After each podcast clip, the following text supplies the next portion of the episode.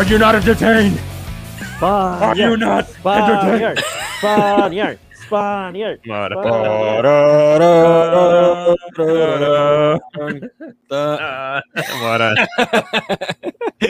Combo, bienvenidos a otro rewatch de Hablando M. Y hace tiempo no hacíamos uno de estos, Corillo. Este, la película que vamos a estar hablando hoy es Gladiator del 2000, del año 2000. O sea, esta película cumplió 21 20 años. añitos. 21, En- diablo. sí. 21 años en este mes de mayo. Este, dirigida por Ridley Scott y protagonizada por Russell Crowe y. Joaquin Phoenix. Además de Russell Crowe sale Connie Nielsen y eh, Richard Harris, que mejor conocido por la nueva generación como el Dumbledore en Harry Potter 1 y 2. Pero. Richard Harris era una leyenda para allá en los 50-60 del cine británico. Y la música está compuesta por Lisa Gerard y Hans Zimmer. Eh, Corillo, háblame de este rewatch. Es de esos rewatch que no tienes que ni que ni que verla otra vez porque la has visto mil veces. Eh, es más, prendes tu televisor y cambias a cualquier canal y está ahí. Es Exactamente. verdad, es verdad. Está en algún canal, es más, debo hacerle ese research. ¿Dónde está ahora mismo corriendo Gladiator? Exactamente. Y va a aparecer algo. Mr. Pero, González, Nacho, timeless. timeless, timeless. esa es la Mr. palabra. González, brother. cuéntame, de, cuéntame de ese rewatch. La volviste Eso a ver es. para, para Sí, este episodio. La volví a ver, la volví a ver, sí, Ujú. porque tenía algunas lagunitas tontas, pero, mano, es, esa película está salvaje, mano. Este, es épica, no ha pasado nada, no le han pasado los años por encima. Este, ah, en, en esta ocasión que la vi pude admirar más la actuación de Connie Nielsen. Que Connie Nielsen, pasó, cierto, pasó cierto, desaper- sí, sí. Para mí que pasó desapercibida, hizo un excelente papel. Ahora que lo la vi con, que uno puede estar más pendiente de otras cosas. pues, Sí, lo que pasa es que. Russell Crowe como que eclipsó a todo el mundo. Es la No, verdad. exacto, ¿no? Y, y- y, y ese fue como que su. Se convirtió en el actor de moda de ahí para adelante. Correcto, correcto. Mira, la premisa de Gladiator, como dijo Mike, todo el mundo la ha visto, pero es simplemente se trata de un personaje que se llama Máximo, que by the way, históricamente no es un personaje verídico, es un per- personaje ficticio. Sí. Eh, es una mezcla de un montón de personajes de la era romana. Eh, Máximo, un poderoso general, eh, general romano que es escogido por el emperador Mau- Marcos Aurelio para ser su sucesor por encima de su propio hijo Cómodo, lo que crea una lucha en el poder. Hmm. En esta lucha, Máximo pierde a su esposa e hijo y es vendido como un esclavo, convertido en gladiador y ahora su único propósito en la vida es vengar a su familia. Tacho. Corillo, vamos a empezar por lo primero. Russell Crowe como máximo. Hay este escogí, ahí, ¿verdad? Cuando se hacen escogidos de actores y cast, eh, hay casting perfecto. ¿Es Russell Crowe el cast perfecto para Gladiator? Yo pienso que sí, mano, porque no. Anyway, no, no, no. Es el único que vimos así, hemos visto haciendo de Maximus, pero. Pero es que lo hizo demasiado bien, mano. Y algo que yo noté, que no me había dado cuenta nunca, el tipo no está musculoso. O sea, el tipo no se puso como. como no se, no se puso como Brad Pitt en Troy, que estaba bien cortado, bien salvaje. Él estaba normal. Pero O sea, yo, creo, que- yo creo que en parte eso es lo que brega de, Sí, exacto, de sí. él, ¿verdad? Que no se ve Por como, eh, como tú dijiste, Brad Pitt en, en Troy o el corillo de 300. Que, Exactamente, que se tenía los abs pintados. La- le da que realismo. 300 se debe llamar tre- 300 puyazos. Se debe llamar de se, se metía puya antes de hacer antes de hacer las escenas. Oh, sí. Este, por eso, eso fue algo que me impresionó, que él no se ve nada musculoso, ¿sabes? Nada, se ve el tipo normal. Y, y el- eso, su, o sea, eso hace que su actuación sea aún más contundente. Porque el tipo es un líder natural que la gente lo sigue a ciega. Porque el tipo es un líder natural. Ese, ese papel le quedó brutal para mí.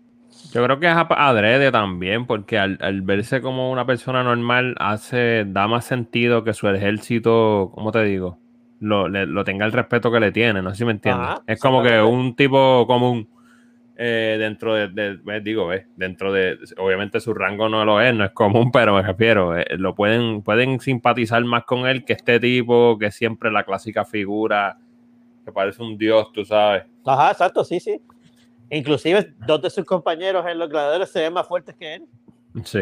Cierto. Aunque también estuvo tapado la mayoría de la película, o no, quizás había abdominales ahí, pero Sí, tenía, tenía, tenía el, ¿verdad? la armadura, ¿verdad? Exacto, La exacto. Sí, sí, no claro. hizo shirtless, no hizo escena shirtless. no, no. Mira, algo bien curioso. O sea, Mike, antes de moverme a esta otra pregunta, Russell Crowe, cast perfecto. O casi Cast perfecto. Perfecto, obviamente. Yo también. Eh, ¿Cómo te digo? La única razón por la que tú este, piensas si otra persona hubiera hecho mejor papel es si no hubiera hecho buen papel, ¿entiendes? exacto. Cierto. Exacto, exacto, exacto. Es- o si tú dices, contra, estuvo bueno, pero, pero me hubiera gustado, me hubiera interesado ver hasta otra persona. Pero en este caso no, en este caso es, es tan legendario el papel de él que, que es difícil ver a otra persona que funcionara ahí, ¿me entiendes? Cierto. Uh, un dato curioso, este papel por, po- por poco iba para Mel Gibson. Ridley Oh. Scott se lo ofreció a Mel Gibson inicialmente por el hype de Braveheart, obviamente. Es más, Eh, una historia parec- no parecida, pero, ¿sabes? Pero Eh, mira, eh, gracias a, a Jim Caviezel. Gracias, a Jim. Gracias a Jim Caviezel. eh, No se lo dieron. No se dio. fíjate, No se lo dieron. yo pienso que, que, que Mel Gibson no lo hubiera hecho mal. No lo hubiera hecho mal porque Mel Gibson no es un actor, ahora es que está loco y tú sabes, pero, pero tenía que verse joven y vigoroso en ese por tiempo eso ya. sí, por Mel eso. Gibson, Mel Mel Gibson, estaba adultín ya, ¿sabes? ¿Qué Estaba. edad tenía? ¿Qué edad tenía Russell el mismo, este Mel, tiempo? el mismo Mel Gibson lo rechazó porque dijo que era muy viejo, porque el- Mel Gibson tenía 43 años en ese momento, pero Ok. Russell no es que era un Uf. chamaquito tampoco, Russell No, tenía no, no. 36 años. Sí. Pero Pues gracias a Dios, como ¿no? dijo Mike, gracias a Jim Caviezel, Jim que- Caviezel. que Mel- que Mel lo rechazó. Sí, sí, definitivamente. o sea, ahora que tú ves, que tú viste la película con Russell, no te la imaginas con nadie más.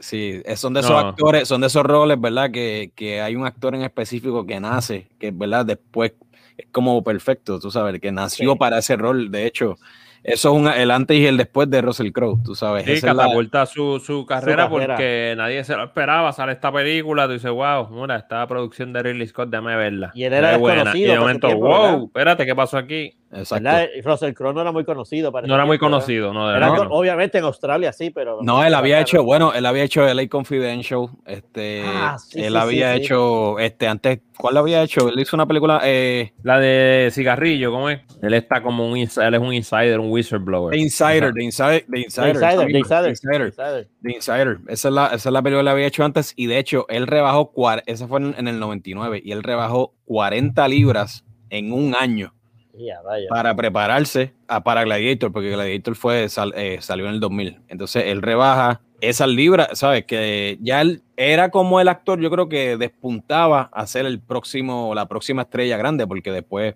de él despunta por ahí para abajo. Exacto. Este, ahora, el, yo creo que el físico en ese momento de Russell Crowe, la edad, la forma de actuar, es lo que vende el papel. sí, ¿cuál- lo único que no me gusta de Russell Crowe es la pollina. La pollinita que tenía para el frente, pero era como un peinadito romano, ¿no? Era como un Pero, pero, romano. pero por momentos se veía muy pollinín. Como que. Estamos hablando del 2000, el, eh, que, pues sí, este, boy Bueno, bands por todos lados. en esa foto se ve bastante bien, pero había momentos en que. ¡Pum! Exacto. Tenía Sí, una higuera. Tenía de gel, pelo para adelante, pollinón. Sí, sí, sí. ¿Cuál, otro, otros actores, otros actores que se vinculaban al papel eran este Hugh Jackman, que también venía Ok. despunt- que también venía despuntándose y Sí, con, de, con, con de hecho en el que sale para 2000 ese salió. X-Men, fue para ese tiempo y Antonio Banderas, porque el personaje era hispano, ¿verdad? Era del área de, de, hispa- de, de, ¿verdad? De Sí, sí, sí, era español. Eso es lo único que yo le critico a la película, ¿verdad? Que le- era Spaniard y nada que ver, pero. ¿Verdad? Claro, De hecho, Porque, yo- pues, ahora que la vi por segunda vez, no lo explican por qué le dicen España. porque él es de No. Hispania, él es de Sí, sí, Hispania. sí. Él es de la región de Hispania, en Porque él realidad. nació allí y se crió allí. Es que acuérdate que el imperio- que en en El era Imperio Imperio Romano, Romano. todavía No, no, era España o sea que- como tal, sí. O sea, que Él él, era- nació allí eh, durante él- la, la, la de esto del Imperio Romano. Según la según historia, ¿verdad? Ah, ok. ¿Sabe? Y Ok. entrevista con Ridley Scott, si él es del área de Hispania, y era cuando, pues, obviamente Roma O sea- tenía todo ese territorio conquistado, y por eso le llaman The Spaniard, porque O sea, él que de hoy día, hoy día, esta película lo hubieran criticado porque no será un actor español. No necesariamente No porque necesariamente porque era el imperio, ¿sabes? el antiguo imperio romano, en No realidad. usaron, pero- no usaron a Mario Casas o a. Oye, o a- ¿cuántas veces Benicio ha hecho de mexicano? ¿Cuántas veces? Que de hecho ten- tengo un compañero y un panamexicano que me lo dice todo el tiempo. Benicio siempre hace de mexicano y nunca cogen un mexicano para hacer de mexicano. Y yo, pues, mano, eh, pues yo creo que es más o menos el mismo caso. En ese caso, tu contestación debe ser suerte. Es Benicio. Es Benicio. pero, Benicio, papá. Pero lo que la- el, el punto aquí es que tú sabes, yo creo que hay actores que se van a, que no necesariamente tiene que ser tan literal el casting, Yo- yo especialmente soy- para esta película. Yo lo que pienso es esto, yo pienso, el arte no tiene raza. Qué bello. Wow. El Qué arte bello. no tiene raza, ¿sabes? Wow, qué bello Mr. González. No, es que es verdad. No, sí. Sí. Mira, pero ¿qué, qué, qué- qué piensan de Antonio Banderas en este papel? Hubiera estado, yo creo, gracioso, ¿verdad? Un poco. Are I you studied entertained? everything you ever did in your entire life. Are you not entertained? Are you Are you not entertained? Empieza a bailar, empieza con el mariachi a tirar. a disparar. Pero, oye, no sé si se- ahora que la tengo fresca, en el soundtrack al principio, en- durante las escenas que está en, en Alemania y eso, hay una guitarra flamenca en el soundtrack. Oh, de Se verdad. escucha, sí, Sí, sí. se oye por ahí, sí, se, oye por ahí. Se escucha la Pero guitarra acuérdate que esto es antes de que España estuviera Sí, sí. formada como Sí, nación. sí, esto, sí. es- esto era una esto es el 180 antes eh, de Cristo, ¿verdad? Como dicen, y esto era otros Tierra de tiempos nadie. totalmente, tierra de nadie. Exactamente, exactamente. Esto son otros tiempos totalmente, tú sabes. España no era ni su propio país, ni esa área, ni, ni de hecho, eh, Hispania era la península ibérica junto y ya está. Exacto, Pero y eso son llegaba casi, cosas. casi hasta Inglaterra, casi hasta Inglaterra. Eh. Mano, Russell Crowe odiaba el libreto cuando Ridley Scott se lo presenta. Eh, de hecho, el libreto, el libreto, al libreto se le da la luz verde, la luz verde solamente con 22 páginas escritas, Ya rayo, mano. papi. Eh, dice la mala lengua que la película se comenzó a, a grabar así y ya está. ¿Creen que esto ayudó a la película? Porque la película dicen que se improvisó, ¿verdad? Y se planificó mientras se grababa. Y esto son unas cosas que pueden salirte súper bien o te puede salir súper mal. Exacto, es esa, la, la- esa, esa, final, esa línea fina entre o, te- o se, o se flopea o sale bien. Exacto. Yo creo que, que, que al ser Ridley Scott hay cierto grado de confianza, porque el tipo es una bestia, ¿me entiendes? Ay, So, exacto. Correcto. si vengo yo a hacerla, obviamente hubiera sido un desastre. Eh, digo, creo yo, ¿no? Eh, pero, pero es Ridley Scott, ¿me entiendes? O hay un cierto Y- grado de confianza y esas quizás esas 20 páginas estaban terribles, tú sabes. Claro, Porque lo que vende un libreto son las primeras 15 páginas. Wow, cierto. En, el, en, el, en este caso, eh, Russell Crowe odi- odiaba el libreto, decía que era sumamente cheesy. Yo no creo que que era cheesy, yo creo que es que, eh, volvemos, para darle crédito a Russell Crowe, hay muchas líneas como On My Signal, Unleash Hell, ¿verdad? Y todas estas líneas que son memorables ahora. Eh, Are You. Not Entertained, que yo creo que hay ciertos actores que son los únicos que pueden hacer que esas líneas suenen tan brutales. ¿me entiendes? Y con ese Sí. delivery, memorable. Pero bueno, así que se hizo esta película, eso es impresionante. Y, y, eh, comenzar a grabar una película así, como dice Mike, yo creo que Ridley Scott lo puede hacer. Cuando el presupuesto es de 103 millones de dólares también, para ese tiempo, que no era, fíjate, no era tanto, no era tanto No para es ese tanto. tiempo si te pones a pensar. No, chacho, parece- Ellos le sacaron eso 40 veces. No ya. es, tan, no es tanto Eso- presupuesto eso para da- una película épica de esta magnitud. Eso no te da hora para hacer una película épica ni, ni, ni cerca. Eso se lo dan, eso es- ese presupuesto se lo dan a una serie de drama, aquí ahora. Que no requiere mucho efecto ni nada. Mano, Pero Gladiator. generó 460 millones en el box office nada más de acá. ya. Imagínate. Tú sabes que yo no recuerdo para si tiempo, hace cine, 21 mano. años. ¿Cómo fue, Mr. González? Yo no recuerdo si, la fui a ver- si la fui a ver al cine, ¿no? ¿La fuimos Yo- a ver al cine juntos o no? Yo no me acuerdo. Yo la vi en el cine. Yo la vi en el cine, pero no me acuerdo haberla visto. No creo, no sé si juntos, pero yo la vi en el cine y, y- y recuerdo haber sido una de estas películas que tú dices, mano, de estas películas. Yo creo que sí, porque había gente llorando en el cine. Me acuerdo que había gente llorando. Fin. ¿no? Y- Yo y creo que una de las cosas así que, que impactaba al principio fue justo desde el principio eh, usaron un, un frame rate eh, distinto para las escenas de, de batalla. Ajá. Ah, sí. Se veían Y se- diferentes. y se veían diferentes porque el frame rate era diferente y entonces Ah, se ok. Notaba el shutter, se notaba como que hasta, lo, hasta, hasta la tierra como volaba, se veía distinto. Y la como- sangre, cuando las- las- Sí, los, los, los splatters se veían, bien- se veían bien exactamente. Cierto. Estas escenas así que son las que la, la primera batalla, como tú dices, que es en, en Germania, lo que es Alemania Exacto. ahora. Recuerdo este tipo, uno de esos salvajes que hizo así, ¡pam! y daba así, salía a la tierra así bola y se veía Sí. cañón. Sí, Sí, mano. y, y las explosiones también. Las explosiones Era totalmente bien distinto, totalmente distinto a lo que se había visto. Exacto. Ah, no habíamos visto algo así. Creo que nunca. Después, obviamente, eso, eso empezó a formar tendencia porque después Lord of the Rings empezó a usar ese sistema también. Todas esas películas que salieron después. No, Eh, no- nunca habíamos visto ese, ti- ese, ese estilo, así como tú dices, que, que es como que tiene como un stroke mínimo. No nunca lo habíamos visto Sí. en una película. Sí, eso es con el frame rate y cómo jugaron con, con exacto, con, con los, con los encuadres y todo eso. Brutal, brutal, brutal, hermano. Gladiator es tanto un antes y un después, Corillo, que la racha, la racha, ¿verdad? Mr. Gonzalo, tú que mencionaste que obviamente antes de Gladiator Russell Crowe no era tan conocido. Ajá. Eh, esta película puso a Russell Crowe tanto y tanto en el mapa que después hizo Proof of Life, A Beautiful Mind, Master and Commander, Cinderella Man, A Good Ear, 310 to Yuma, American Gangster, también dirigida por Ridley Scott, Body of Lies, y vuelve a reunirse con Ridley Scott en Robin Hood otra vez en el 2010. Eh, hizo tantas buenas películas que terminó haciendo Unhinged. que ¿eh? terminó haciendo Unhinged, se fundió. Se Porque fundió. ya no hay, ya no hay más que, hacer. si literalmente tú lo coges, tú coges a Russell Crowe y fue- son 10 años de racha. Sí, sí, sí, sí, sí, eh, y todas, todas fueron un hit, todas. Y obviamente le dio el Oscar por mejor actor, Gladiator le dio el Oscar por mejor actor, y a Beautiful Mind vuelve y se lo da por mejor actor en el 2002. Exactamente. Ahora, Oscar merecido por Gladiator, mira la competencia de él en ese momento, en el 2000. Javier Bardem por Before the Night Falls. Tom Hanks por Castaway. Wow. Ed Harris por Pollock, el pintor Michael Pollock. Ajá. Jeffrey Rush por Quills. Es que no las vi. Yo las vi, yo las vi. Por encima de Pollock, Ed Harris le mete en Pollock bien duro.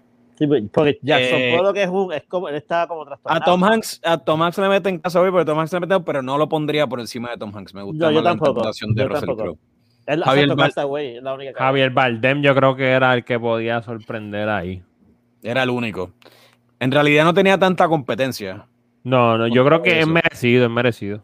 Es merecido. No, y es lo que yo te digo, un tipo que se ve totalmente normal. O sea, él, él no, no se ve, yo no sé cuán alto es, pero no se ve tan alto.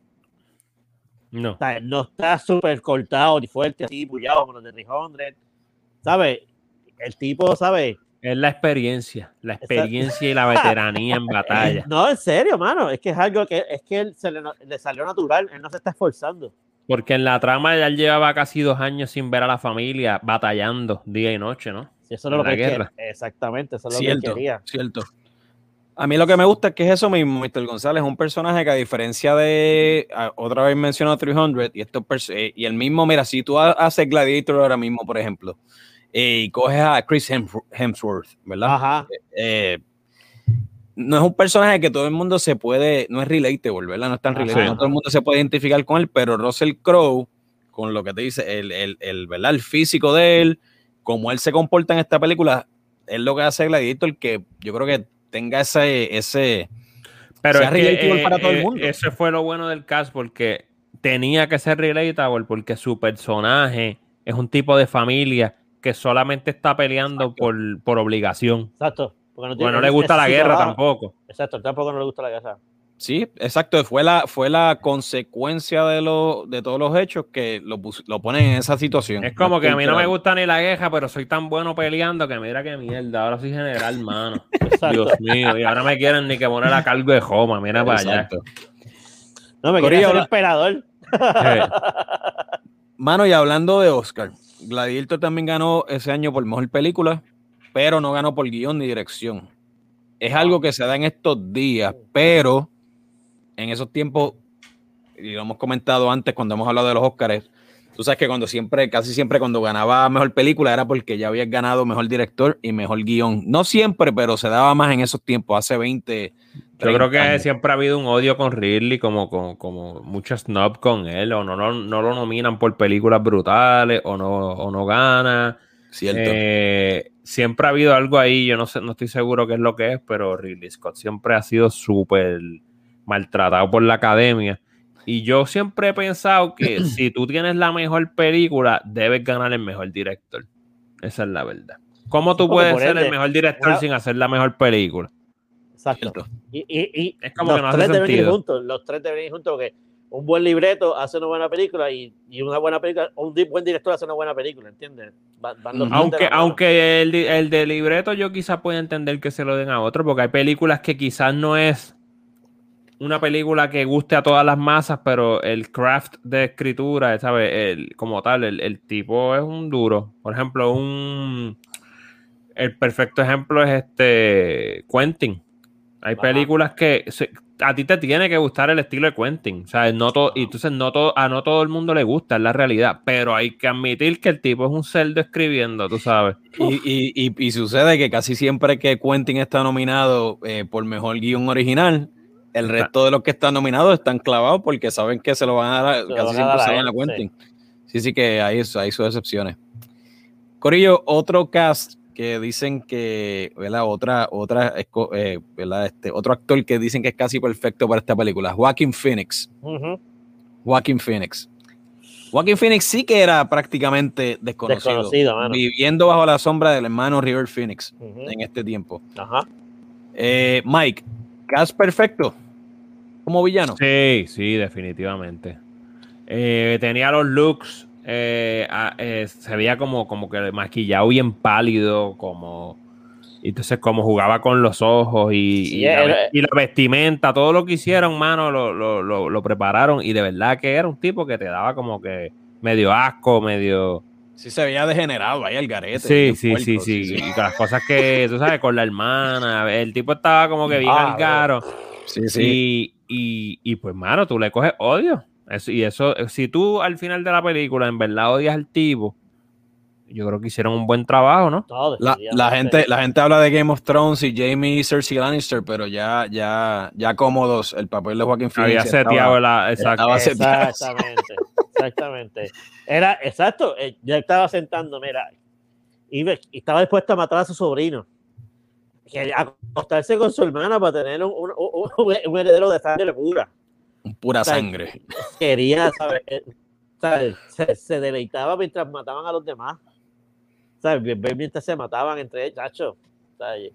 Que ya esto estaba, ya esto sentó la, la- lo que tú dices. Pero ahora, eso sí, pero eso sí, entiendo que eh, lo que le pasó a él, pues tampoco está fácil. que, Oh, tu no, país, que tu país te diga, Exacto. caballito, tú eres Exacto. mío, pero no te voy a dar nada. Sí, que esa, que esa escena, esa, Esa escena, escena está, está brutal. brutal. My- y- cuando le dice la línea, ¿verdad? De, de Ah, este, brother. Your failure as a son is my failure as a father. Algo Ah, así que dice. sí, papi.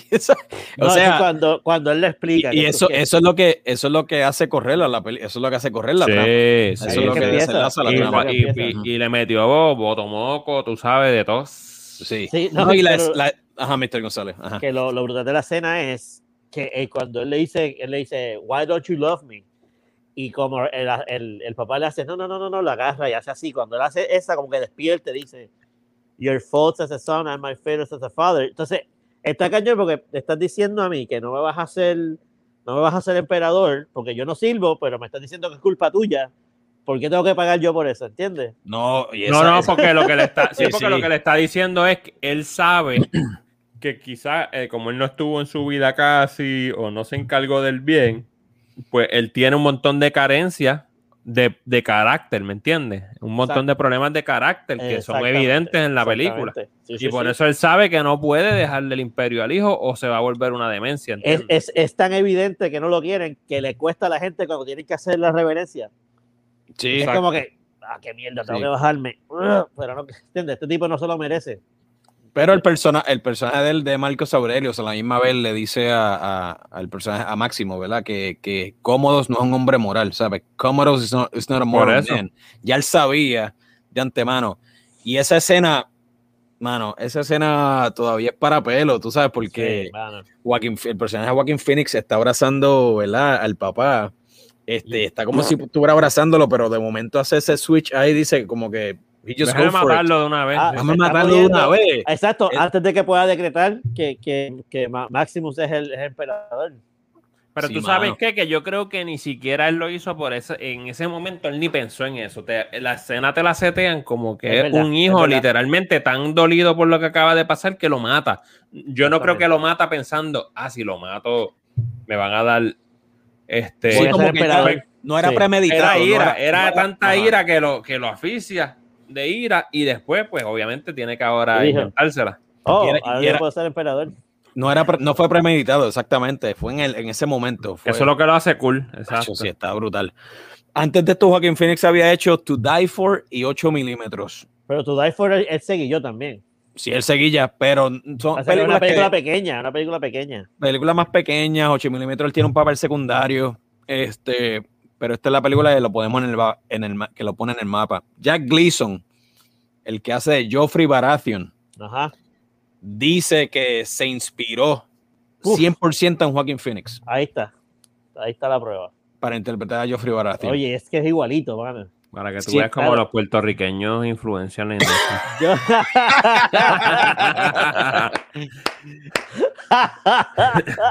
el boricua Joaquín Phoenix.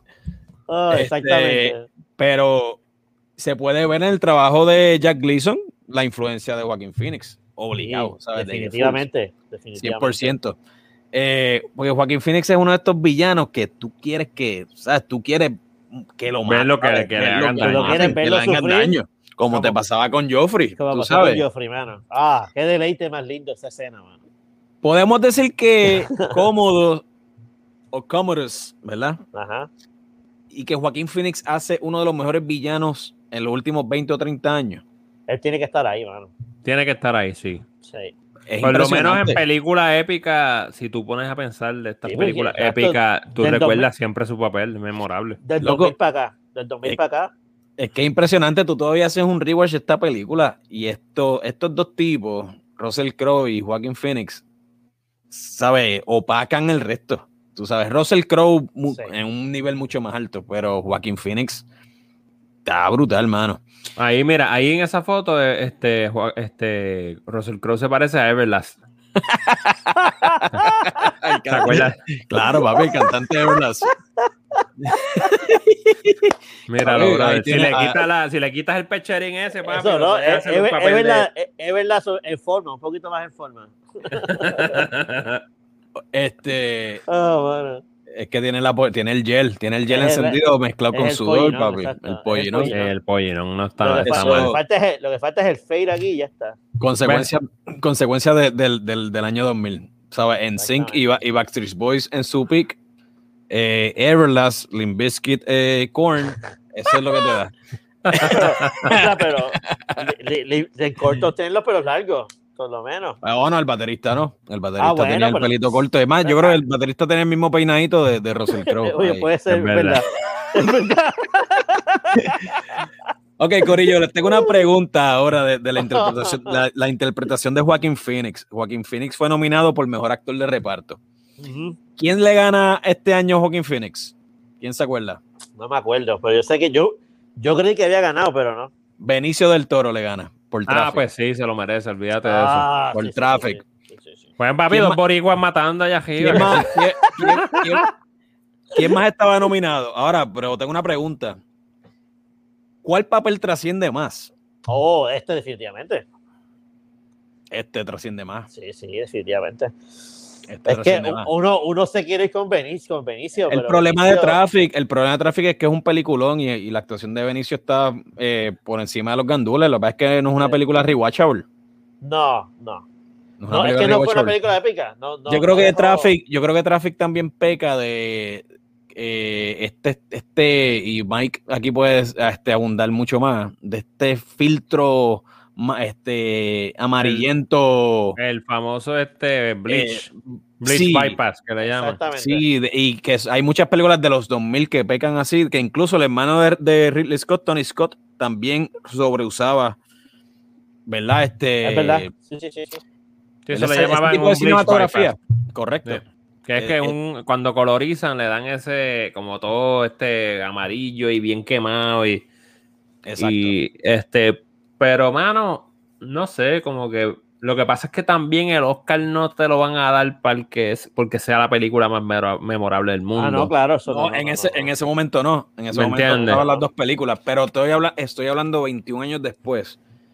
La película, obviamente, Sí, sí, Traffic tú no la es. ves, tú no la ves cuando Claro. está puesto por ahí. Si tú sabes que en 21 años después eh, la gente habla más de Gladiator que de Traffic, tú decías, diablo, se merecía más el, el Oscar a este tipo. es, es- es que, es que hay, Este, hay- Es debatible, es debatible. Pero- bueno, ahora 21 años es debatible, puede ser debatible. Lo que pasa es que la actuación de Benicio, lo mismo que hablábamos ahorita. Es lo que le digo, por- porque acuérdate que lo que tenemos que ver es que la academia no está juzgando qué película. Te voy a dar el mejor actor de reparto si la película va a trascender. Ah, no, claro, te- no, no, no, eso está es- claro, Ese año claro. hasta el 31 de, de Pero- diciembre, ¿entiendes? ¿Quién claro. hizo el mejor trabajo? So, No, no, exacto. Y en ese momento no hay forma de saber si esa película va a trascender. En el Exacto. momento tú no sabes si algo va a trascender.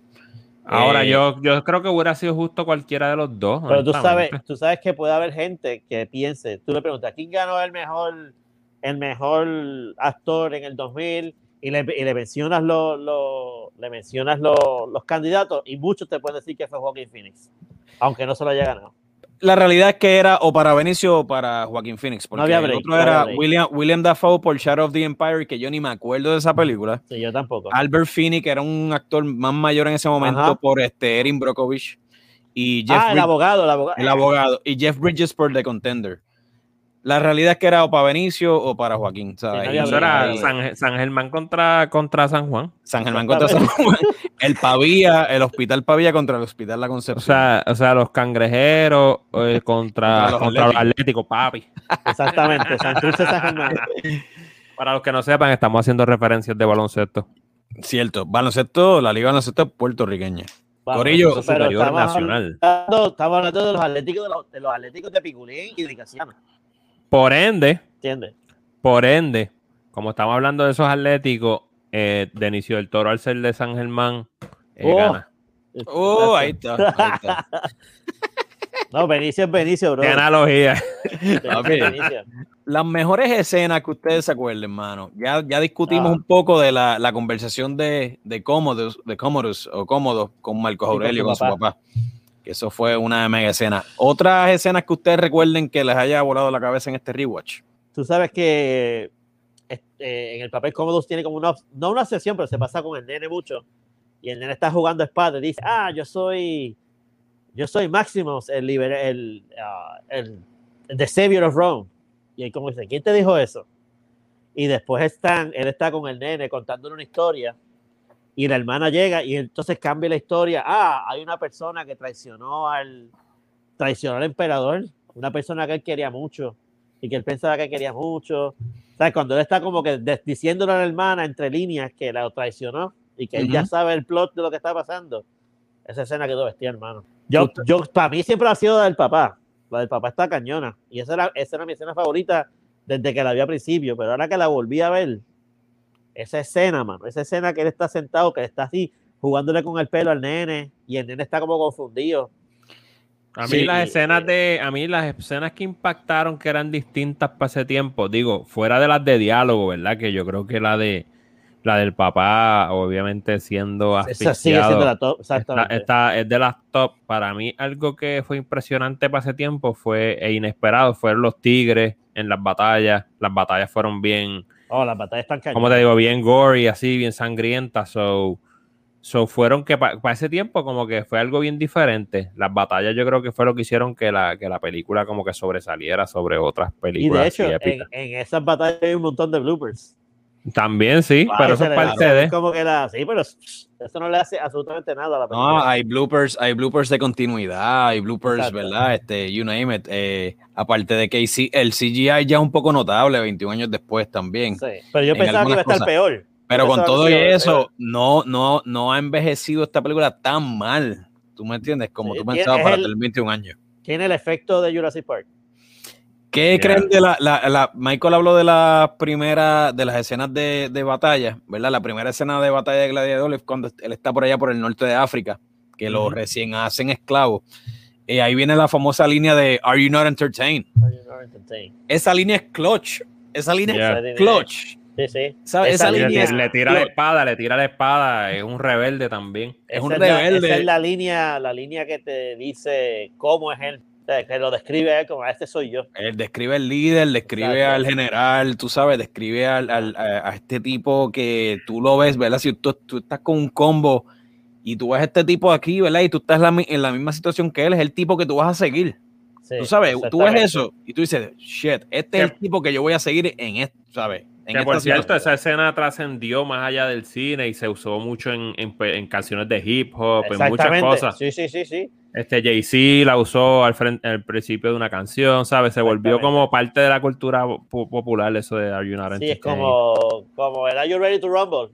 Ah, you ready? Ujú. que los- algo así, exacto. Otra escena brutal es cuando presentan el Coliseo por primera vez, porque el Coliseo es casi, casi como un, este personaje. Se puede decir, es casi como un personaje dentro de la película. Este, y el que compra al gladiador, ¿verdad? El, el líder Ah, como de los próximo, esclavos, próximo. próximo. Ese Eh, le dice- la línea que dice, win the crowd and then you win your freedom, ¿verdad? Win Yeah. your crowd, win your freedom. Entonces él se queda con eso en la mente, él tiene que ganarse el crowd, ¿verdad? Porque si tú te ganabas el público, tú sabes, este Ahora, podía- o- otra escena que está cañona es cuando él revela su... su Oh, pa- eh, para- para papi, yo creo que es de lo mejor. Ahora, ahora pensando cuando él dice soy Máximo Aurelio, qué sé yo, qué, whatever, este, y dice father of a murdered son, you know. son, Papi, no, eso, eso fue como que un mic drop. Sí, papi. Father to a mur- murdered son, husband to a murdered wife, and I will have my vengeance in this life Oh, or Dios, the, yeah. or Oh, the Dios, next. Yeah. Boom. Papi, No, y al principio le dice, clutch, le dice, clutch. "What- Hay tantas what-" escenas que son clutch Sí. en, este, en esta película Ajá. que son goose boost, papi, para pelo. Él le dice, what's your name? My name is Gladiator. Gladiator. Ah, tan- La máscara, que esa máscara es icónica, mano. Y él Sí. la usa solo una sola vez. Él la usa una sola vez. Y esa máscara es icónica, mano. Sí, es verdad que sí. Cierto, cierto. Y obviamente, tú sabes, Joaquín Phoenix, papi, lo- las líneas que él, lo, que, por ejemplo, Am I not merciful? Cuando le está diciendo a la hermana. Sí, sí, a sí, su- sí. a- son, son personajes que, que son creepy, o sea, son tan creepy. Este, y la escena final, la pelea de, de Máximo contra Cómodos, o, com- o, eh, Cómodos o Cómodos en español. cómodo en español. La cuestión es que él, él siempre, eh, este, Maximus miró a, a ese general que es como un, no sé si era, no sé si era un, un rango más alto que él, el que lo iba a matar. El- ese señor, Claro. él siempre lo vio como un traidor y al final se redimió. Bueno, él estaba por encima de él, ¿verdad? Pero entonces él coge el mando una vez mandan, una Yeah. vez Cómodo manda a arrestar a, a Máximo. Ah, exacto. Ve, Ah, eh, que, pero si él servía bajo, bajo Máximo. Ah, Este, sí, no, ya ahí, porque acuérdate, una vez, se- una vez él gana el favor del público, ya el emperador no puede hacer nada. No, esa escena estuvo brutal. El trabajo, mano, vamos a ver más a Ridley Scott un poco aquí. El trabajo de Ridley Scott en la película. Ridley Scott, mano, tuvo como un, como un, como una baja en los 90. porque ¿no? esto fue un comeback, si no me equivoco, ¿verdad? Esto fue como un comeback para él, porque él hace Alien en el 79. Él hace Blade, Blade Runner en, en el 82. Ujú. Telma en, Telma Lewis en el 91. Dos Después éxitos, como que éxitos. después como que él se pierde un poquito en los 90. Tú sabes, como que se queda produciendo, ¿verdad? Este, obviamente se queda en la industria, pero el nombre de él no está tan presente. Entonces viene en el 2000 y Ridley Scott viene y hace este comeback con Gladiator. Uf. Luego de Gladiator, él tiene un resurgir exagerado como director. Hannibal, Black Hawk Down, Six Men, Kingdom of Heaven, American Gangster, Todas, Prometheus, todas. The Martian, The Martian, The Martian en el 2015 con Matt Damon también. Oh, esta es de él también, ¿verdad? Martian está sí, cañona, sí, sí. mano. Me Martian encanta está durísima. Yo cada Sí, vez sí, que, sí, la ve, que está puesta la veo también. No sé qué tiene esa película que me encanta, mano. O sea, Ridley, Sí, sí. Ridley Scott, algo que yo noto con Ridley Scott, aunque yo creo que todos aquí los tres lo respetamos, es que no siempre tiene el respeto de la industria en el cine.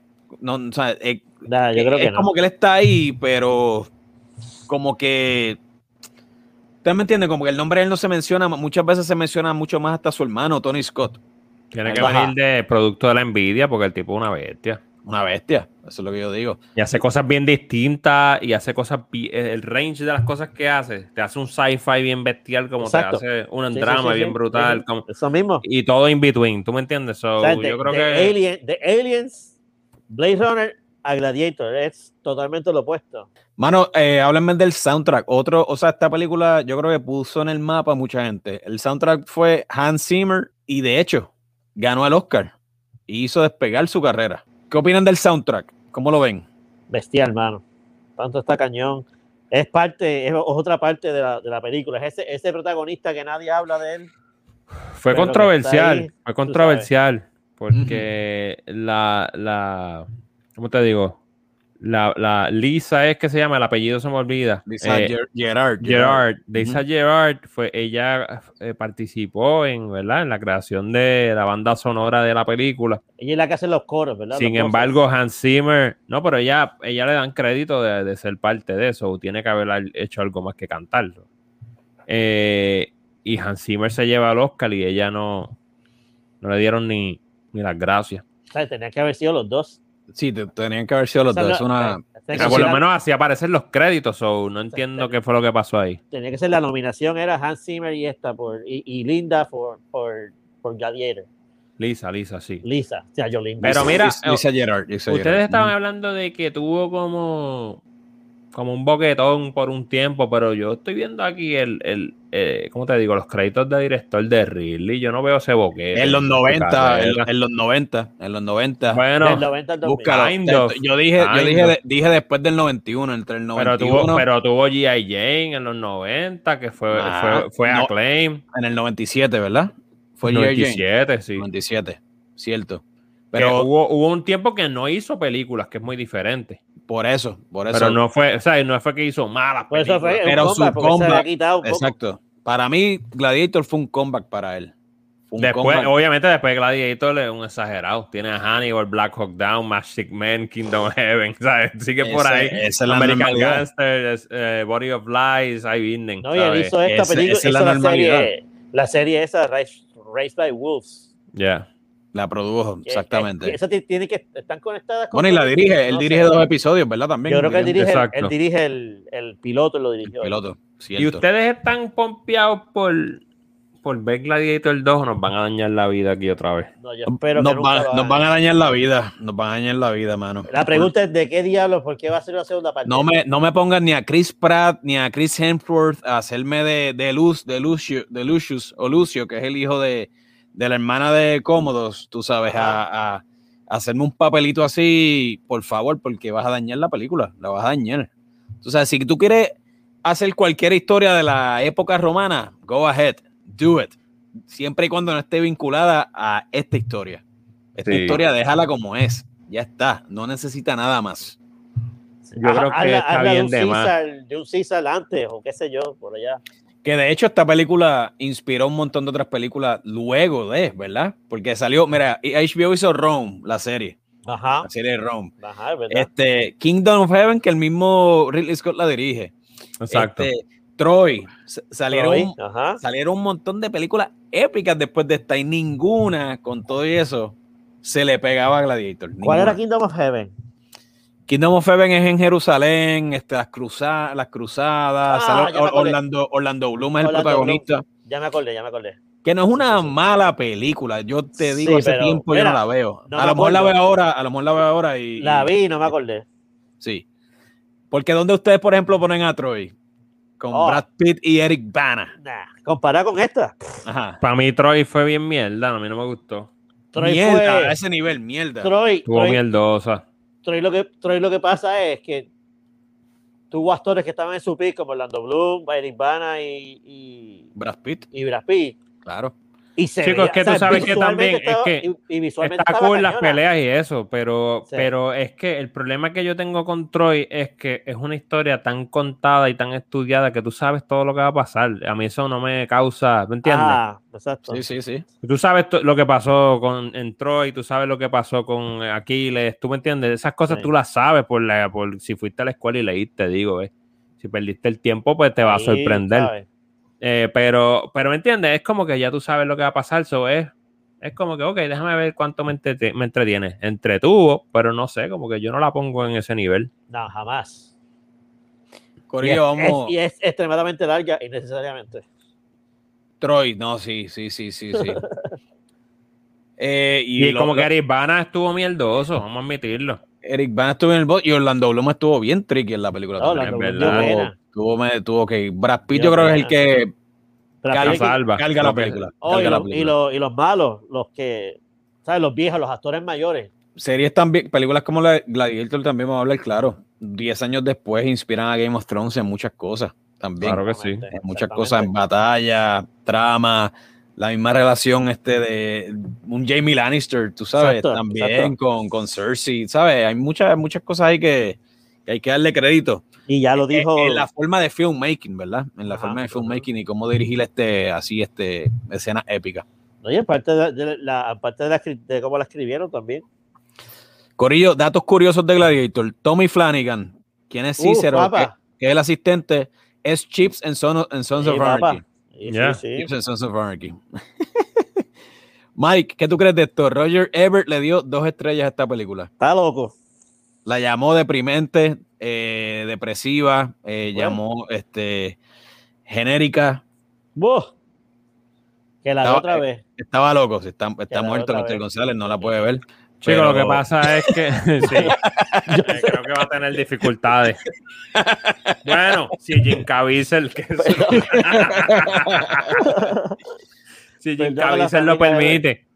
Eh, no, Jim Jim Caviezel- Caviezel, la, Jim Caviezel la tiene que tener baneada porque no los escogieron a ellos, a su corillo. Eh, anyway. ya me olvidó lo que iba a decir por estar Se te fallando. fue la línea por... Papi, Jim Caviezel te está velando. Papá. Caviezel me castigó, me acaba de castigar. Estás caliente, papá. Mira, eh, todavía mantiene un score de 8.5 de 10 en IMDb y un agregado de, de 77% en los tomatitos, en Rotten Tomatoes. Está no bajito. menos. Está bajito sete- 77, aunque Ro- Rotten Tomatoes me la pela, anyways, pero Sí, a mí también. tú sabes. Está bajito, está bajito. Yo creo que como un 86 yo le hubiera dado. Eh, seguro, fácil. el nombre que le iban a poner a, a Gladiator, ¿verdad? O a Máximo era Narciso.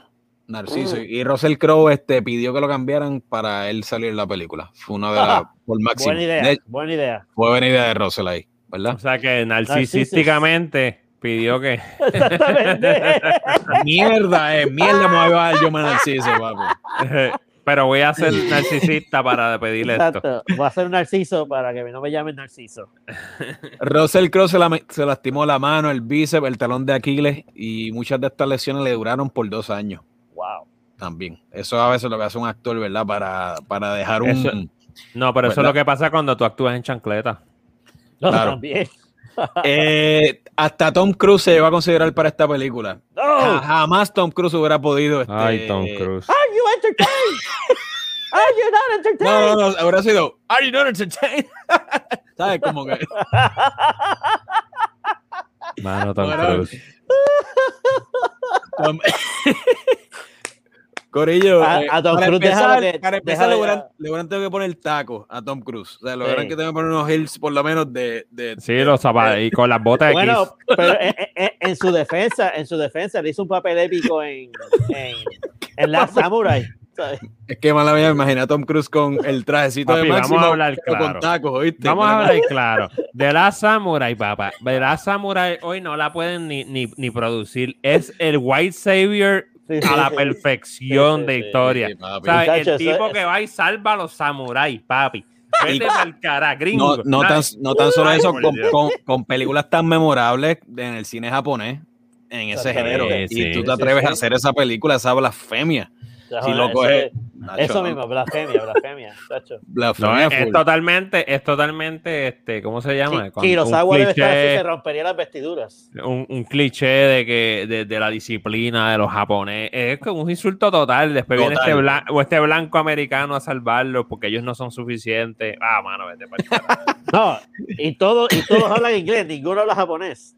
sí no en verdad que no en verdad que no Todos por culpa de él tienen que hablar inglés.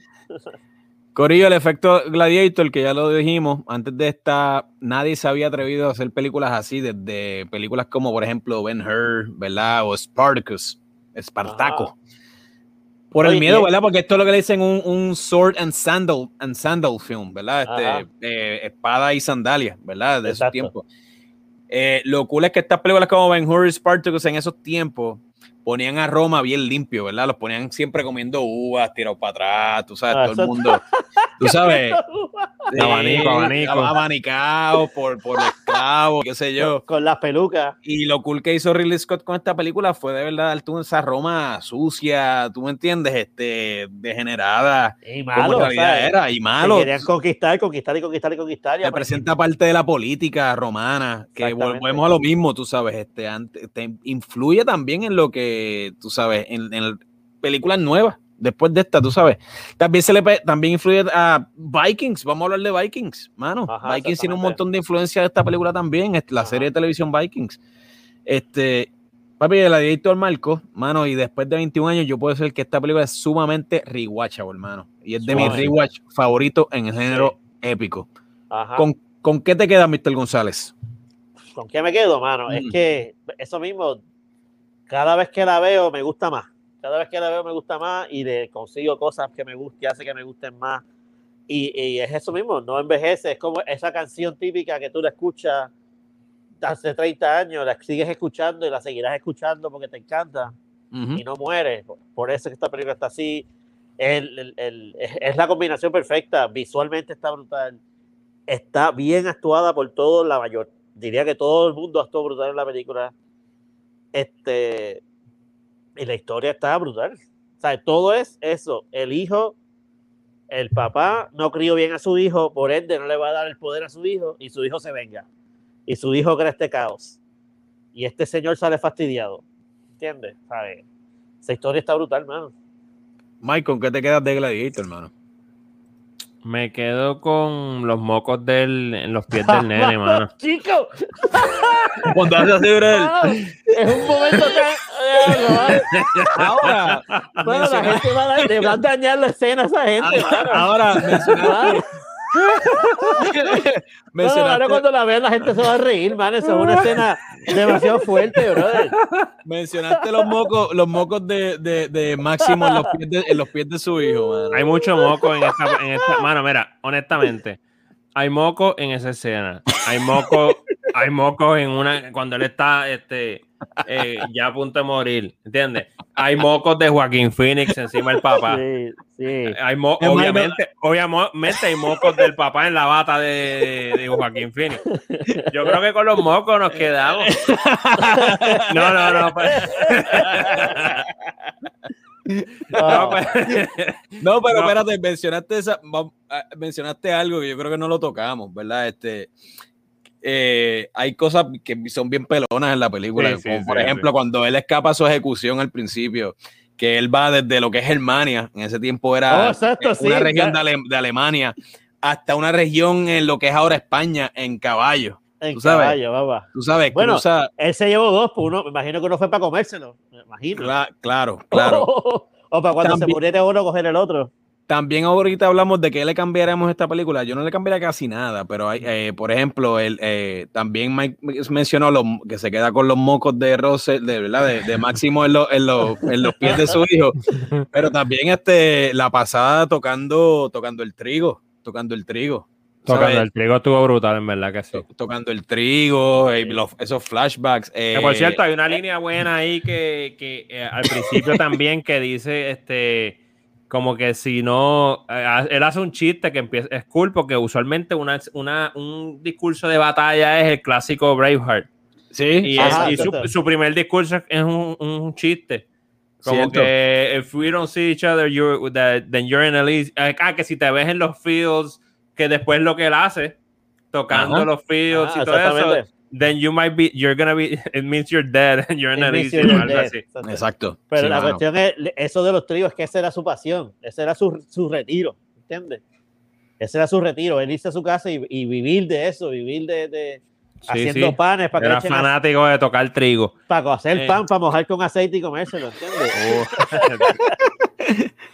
Ese era su sueño. Pero no, en, real- en realidad me quedo con que es, es una de esas películas que tiene, que yo creo que el éxito de ella es el arco, ¿verdad? Que el arco es perfectamente como desarrollas el, el, ¿ves? el personaje. Puede ser hasta medio cliché el arco, pero, pero está tan bien ejecutado exacto, tú- exacto. que, que te quedas con eso, ¿tú me entiendes? si el arco, si el arco de un personaje que cae y al final se redime, es, es- es clichoso, pero si sigue estando bien hecho, Es- está brutal. está brutal. Está Eh, brutal. sí, es, como la receta perfecta para una película que guste. Y eso fue lo que pasó en este caso. Exactamente, exactamente. Así que, Corillo, nos fuimos. Espérate, una aquí. Ah, una, Mister una- González todavía. Ajá, una controversia. ajá. Braveheart o esta. Uh, esa es buena distintas. Esa, esa es buena pregunta. Y de hecho, de, Mano. Braveheart, de Braveheart ya mismo viene un rewatch. De pero Baywatch hay que hacer un rewatch, sí. De, de, de, de- de- ya dije Baywatch. Tú sabes que me voy Braveheart. a quedar con esta. Porque Yo, yo creo que yo también me quedo con esta. Porque yo trabajé en un proyecto donde eh, tuve la oportunidad de escuchar de, de una persona de, de allá de, de, ¿verdad? de Escocia y eso, la verdadera historia. Y supuestamente la historia de William Wallace es una total mentira. So, eh, en serio, ellos, ellos, escuchado, eh, ellos allá no lo, ellos odian la película. So, No la, no la validan, no, ellos no validan la película. Por Ellos no eso, la por, por esa razón, Gladiator. No, yo, yo creo que Gladiator también. A- ambas, ambas, ambas son bien parecidas. Son sabes, cinco años de este, diferencia, ¿verdad? Lo que te llevan, ¿verdad? Cinco años, del 95 al 2000, 2000, correcto. exacto. Ahora, no voy a tirarle, tú sabes, eh, Braveheart es Braveheart y, y tiene unas escenas brutales, tú sabes, cosas que impactaron también. Obviamente esa escena cuando él se venga al principio de lo que le pasó a su, a su Uf, esposa. Esa escena está Esa cañona. escena está bien exagerada, tú sabes. Déjalo Tú- para Rewatch. ¿Tú, tú sabes que, tú sabes qué es lo que yo creo que hace Gladiator mejor que Braveheart. No es ni Mel Gibson ni Russell Crowe. La Los hace el. No, aparte de los mocos, aparte de los mocos, es Joaquin Phoenix. Joaquin es el Phoenix. villano. Es verdad. Es el villano. Braveheart, aunque tiene. Los villanos no son muy buenos, es cierto. Es que el villano de Sí. Braveheart es, es, es Inglaterra. Exacto. No, no es una sola persona. Es muy amplio. Sí, no, y este, está el que le llamaban Long Sharks, este, Longshanks, long. Longshanks o whatever. Pero Este, no eran pero- guau tampoco, exacto. Él está pero- en la cama muriéndose, ¿sabes? pero no, no son villanos memorables como lo fue Joaquín Phoenix. Joaquín Phoenix eso era algo personal y, y carga la película no igual que Russell Crowe, pero casi al mismo nivel que Russell Oh, Crowe. seguro, Y seguro. por eso es que protagonista y antagonista es lo que hace que yo me quede No, con y- Gladiator. y, si te fijas, en la- las escenas entre ellos, siempre cuando hay un actor que opaca al otro, en esta, Sí. los dos están ahí. No, la química está brutal. Sí. La química está brutal en esa escena. Cuando ellos comparten escena no hay break, tú sabes. Y es lo que yo creo que, que, que no- sin quitarle crédito, ¿verdad? A lo, a lo que fue Braveheart. Así que, mano, por ahí viene el, el, el rewatch de, de Sí. Braveheart pronto. Corillo, así que gracias por escucharnos. ¿Algo más que abundar? No, gracias, Ridley Scott. Ya está. Mike, ¿dónde nos encuentran en las redes? Papi, no hay lugar donde no estemos. Si no hay, mira, ahora mismo tú cierras los ojos y adivinas cualquier red social y ahí estamos. Adi- cualquiera, hasta la más basura que, tú, que nadie sepa que existe. MySpace, hasta MySpace Hasta tenemos. MySpace, papi. At hablando M o at hablando M underscore. Y No, YouTube, pero nos pueden encontrar en M. YouTube, en. Instagram, hablando M underscore, podemos irnos para Facebook, podemos ir hasta TikTok, vamos a empezar a hacer bailes. Va, va, va. Chapunga. O, un- o el, o el geto de la giza de esqueletos lo podemos hacer en TikTok. Oh, el, geto, dale, el geto de los mocos, llorar con mocos como Joaquín. Eh, o como. Así que nada, ustedes nos siguen en todos lados. Tenemos páginas de internet, tenemos blog, tenemos tiendita, tenemos colmado, tenemos un café que viene pronto por ahí. Eh, tenemos una tienda en el aeropuerto, tax free. Sí. Popcorn, popcorn. Eh, popcorn, tenemos Mascarilla, un servicio que tú pides, eh, que te enviamos un kit de dulces y popcorn. Mascarilla. Así que, mano, lo que tú quieras, de todo. Así que, Corillo, Nos será vemos. hasta la próxima. Hablamos.